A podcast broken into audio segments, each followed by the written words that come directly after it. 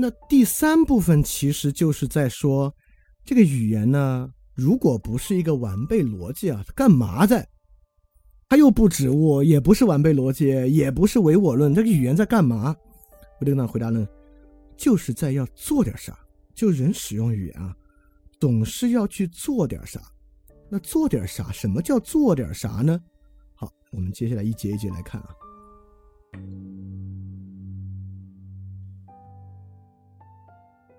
那么第二十五节，维特根斯坦就在说，语言其实来源于我们的自然目的，它就是为了做点啥。他这句话经常被引用，很有名啊。这句话是这么说的：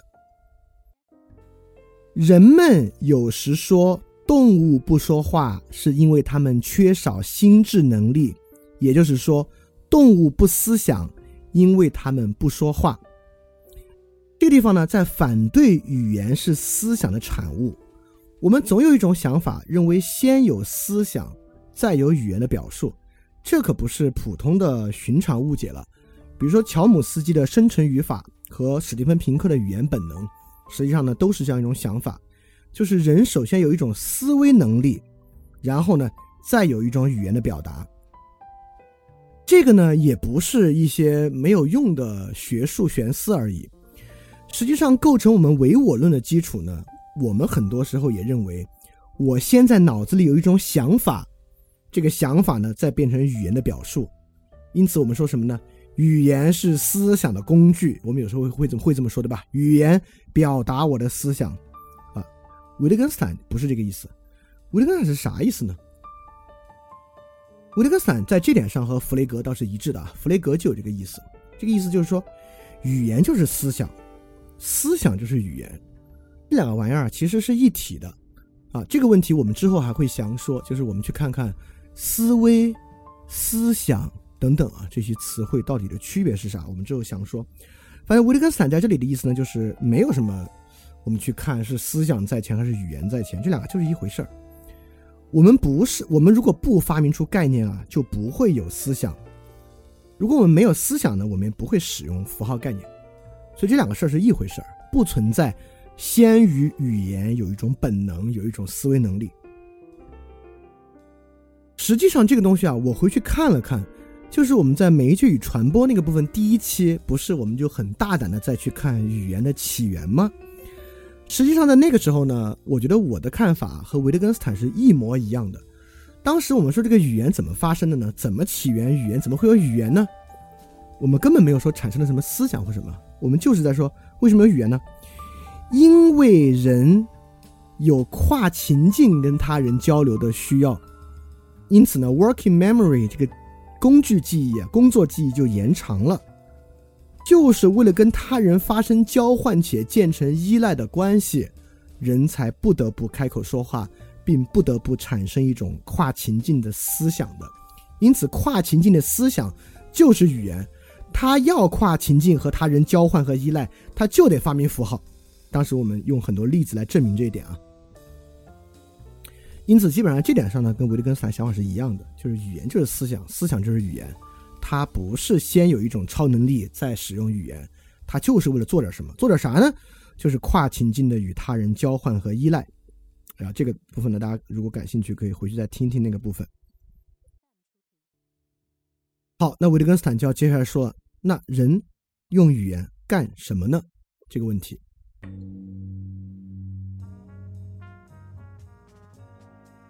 我二十六节、二十七节一起讲的啊，因为本质上二十六节呢就是问出了问题。二十六问的什么问题呢？你看啊，我们现在要探索的是，如果语言就是人的自然历史，就是人做点什么的目的，那人做点什么呢？二十六节就问出了这个，我们说说命名吧。第一啊，我们现在命名已经不是指物了，命名是贴标签，对吧？所以第二十六节就在问。我们命名，我们给东西贴标签是要干嘛？好，第二十七节就在讨论我们贴标签是干嘛呢？首先否定的就是我们贴标签绝对不是为了谈论事物，谈论只是一种语言游戏里面的一种而已。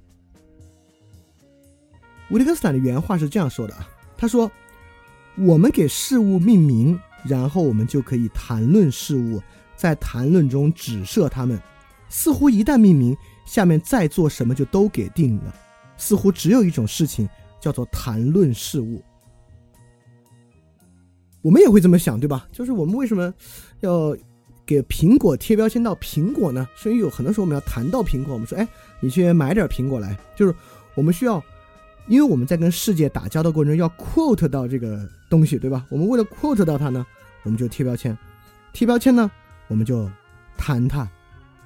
就是当我们这么说的时候呢，还是在说语言反映现实，对，因为。对因为如果这么说的话，哈利波特怎么来的呢？就 J.K. 罗琳发明哈利波特，是为了我们大家谈论哈利波特，听着就很奇怪，对吧？那当然是为了创造一个角色了，那不是为了跟任何人谈论任何东西啊，不是 discuss 任何东西。当然，维特根斯坦举了更多的例子啊，比如说他说水，走开，哎呦，救命，好极了，不，言下之意呢，就是说啊。我们在举这些例子啊，比如说“好极了”，你说“好极了”是在给什么命名？为了谈论啥呢？不是，对吧？就很显然，命名谈论事物这事儿，不是我们拿语言要做的事儿。我们不谈论事物。这里维特根斯坦还说了一个特别有意思的东西啊，这个背背后呢，其实也有一个呃挺大的话题。我先把它引出来啊，未必今天讲。就是原话说，这里还可以想一想。用一个人的名字去呼叫这个人是一件多么独特的事儿。对，这个问题很重要。你看啊，我们说苹果啊，我们发明苹果这个标签，这个标签可贴在好多东西上。我们发明六角改锥这个标签，这个标签啊贴到好多好多改锥上。但我们发明李厚成这个词呢，李厚成可能也有重名的，但基本上就就就大家知道了，可能就贴在我身上。这个东西呢，弗雷格也有研究，叫做专名。专名呢，就是说，就是拿来谈他的，就就是不是谈他，就是贴给他的标签。我们也知道啊，小孩一生出来，你家里养一个宠物，第一件事呢，就是给它命名。给它命名之后呢，呼叫它。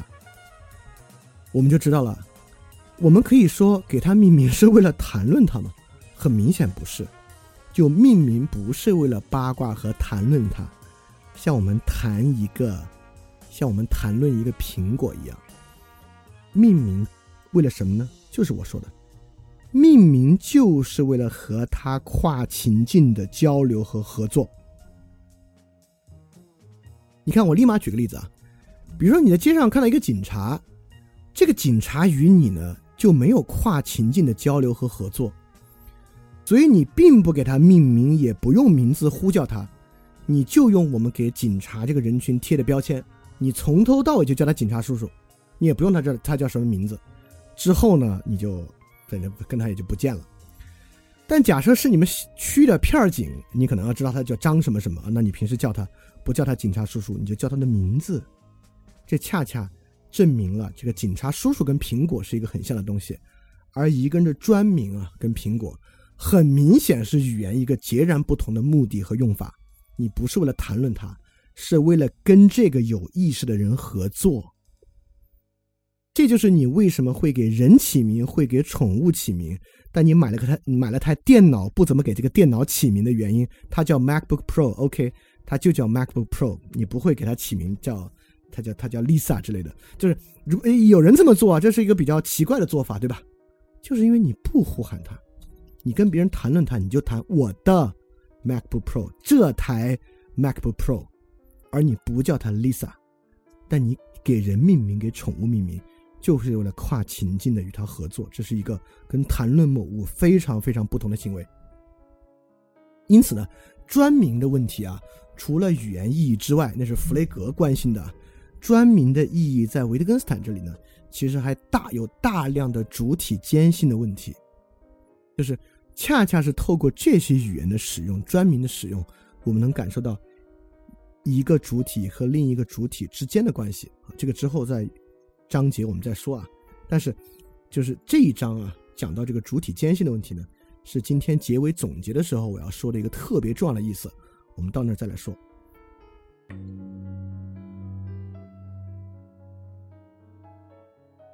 好，第二十八节呢，维特根斯坦说了一个东西特别简单，就说啊，我们以为我们能指物，其实我们根本没法指。你可能觉得不是不是绕了一圈，怎么又在说指物的问题啊？不是前面还在说指物，怎么又说指物呢？哎，这个地方维特根斯坦要表达一个特别重要的意思了，所以耐心一点啊。我们为什么无法指物呢？这个问题其实我们已经讲过一次了。我们在第一章翻译二点零第一章第十期，我们与概念的距离啊，已经讲了一个特别好的例子。我在这里再把那个例子引一遍。假设啊，你看啊，你现在有张图，这个图上呢画着一台这个 MacBook Pro 从正面拍的一个照片儿这个照片上面呢是那个 Mojave 那个沙漠的山，夜间啊蓝色的很漂亮。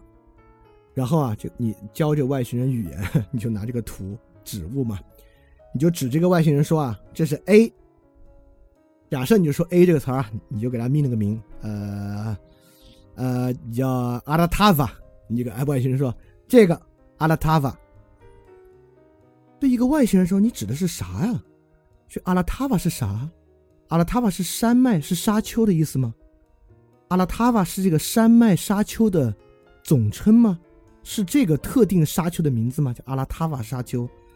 阿拉塔瓦是个沙丘的地名吗？阿拉塔瓦指的是电脑的圆角矩形吗？阿拉塔瓦指的是电脑吗？”阿拉塔瓦指的是蓝色吗？指的是就这个沙丘的形状三角形吗？对吧？也就是说，一个外星人来啊，你就拿这么一张图给他一指，阿拉塔瓦，他根本不知道你跟阿拉塔瓦指的是啥，就他到底是什么东西。这个图上有各式各样的东西可以蕴含在你这一指之中。所以说，维特根斯坦在这里呢是要说啊，我们认为可以这么一指，根本不行。好，这个我相信都很容易理解啊。那接下来就很重要，维特根斯坦为什么在这里要说指物不可能？这里引申出一个非常非常重要的问题，就是整体性的问题。我们是怎么在整体中理解的，而不是一个词和一个物孤零零的这么一组关系？世界上从来没有这么孤零零的一组关系，从来都是在一个整体之中。这是一种什么样的整体呢？这是维特根斯坦回来纠结指物不可能真正要说的。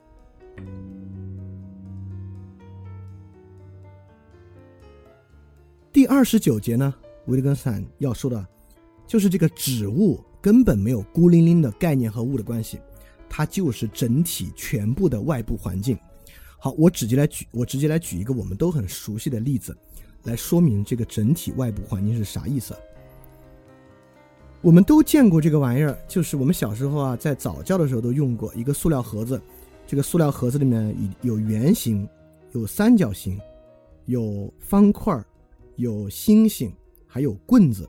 它们呢都有各种各样不同的颜色，对吧？这是我们说说白了，这是我们学习什么叫形状、什么叫颜色、什么叫数量的工具，对吧？我不知道现在小孩啊，反正我们小时候每个人都这么一盒。这盒东西嘛，里面有各式各样的形状，反正我们小时候还挺爱玩这些东西的。呃，这个呢，就是你来学啥叫形状，啥叫颜色，啥叫数量的。我们想象啊，老师是怎么教的？老师绝对不是给你定义什么叫形状，什么叫颜色，什么叫数量，因为对着这么一盒玩意儿没法定义。你怎么定义？你说啊，我先教你们什么是形状啊？你看，他们这不同的呢，就叫形状。这里面呢有圆形，有三角形，有，呃，有这个方形。这话没有意义。在对于一个不知道啥叫形状人来说啊，这里面还有蓝色、有绿色、有黄色、有红色呢。为什么圆形不是指红色呢？对吧？因为他不知道什么叫形状、什么颜色、什么叫数量嘛。你不能假设他知道颜色的意思，因此知道什么叫形状。他要不知道你说这里面有圆形、三角形，它到底指的是数量，指的是形状，其实是不知道的。我们回忆一下，我们当时怎么学的？这个学法很简单。假设我们要教什么是黄色，其实就是拿出黄色的圆形、黄色的三角形、黄色的方形、黄色的星星，把它们摆在一起。然后再拿一堆红色的圆形、红色的三角形、红色的方块来说，这叫黄色，这叫红色。而学习圆形呢，就是把各种颜色的圆形摆在一起，说这叫圆形；把各种颜色的三角形摆在一起，说这叫三角形。而小孩第一次学是学不会的。比如说，你告诉他拿出一个圆形，很可能啊，他拿出了一个红色的三角形，他以为是红色。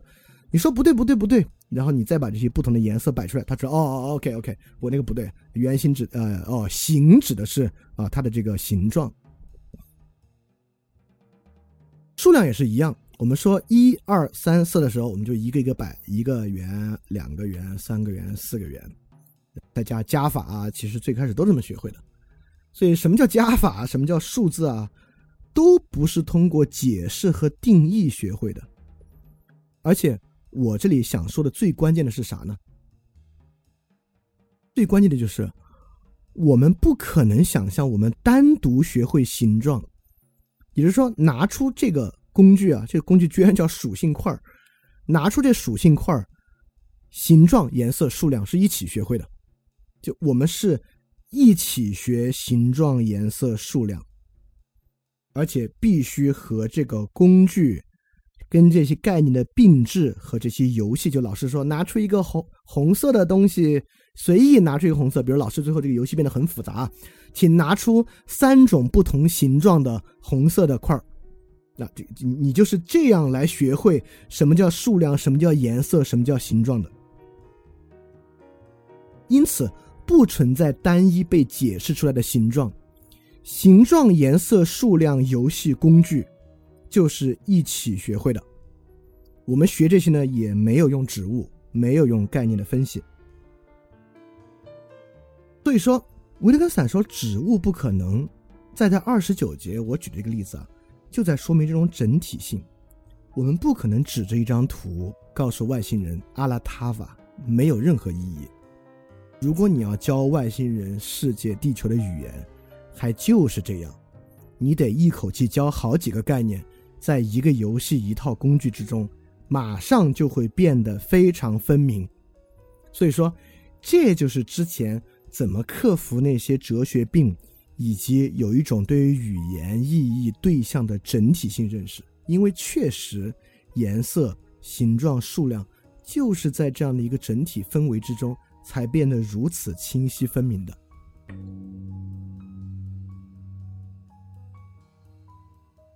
然后接下来啊，维特根斯坦举了一个超级刁钻的例子，这个例子举的真是太好了。我我我给大家分享这个例子啊，这个例子就在维特根斯坦在第二十九节的批注之中的。这个例子是这样的，